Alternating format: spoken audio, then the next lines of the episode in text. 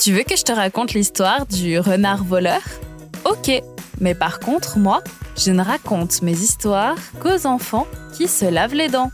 Donc attrape ta brosse à dents, ton dentifrice, et tu frottes. Jusqu'à ce que l'histoire soit terminée. 3, 2, 1, 0, 0. Est-ce que ça t'arrive de perdre des choses? Ton doudou, tes jouets, la télécommande?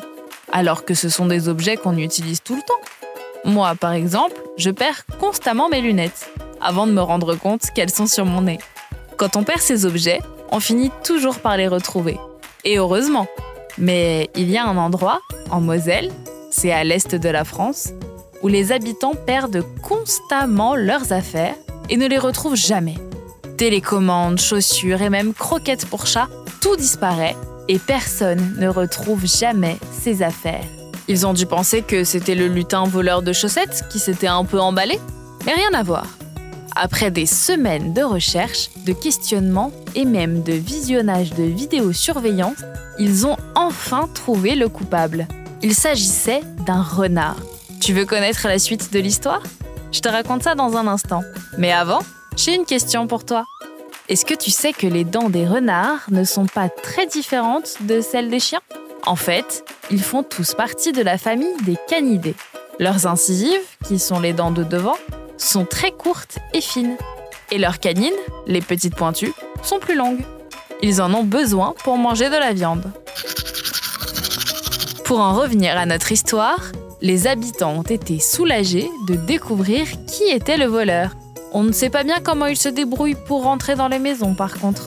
Peut-être par les chatières, qui permet aux chats d'aller et venir comme ils veulent En tout cas, le renard n'a aucune intention de faire du mal aux habitants ni à leurs animaux.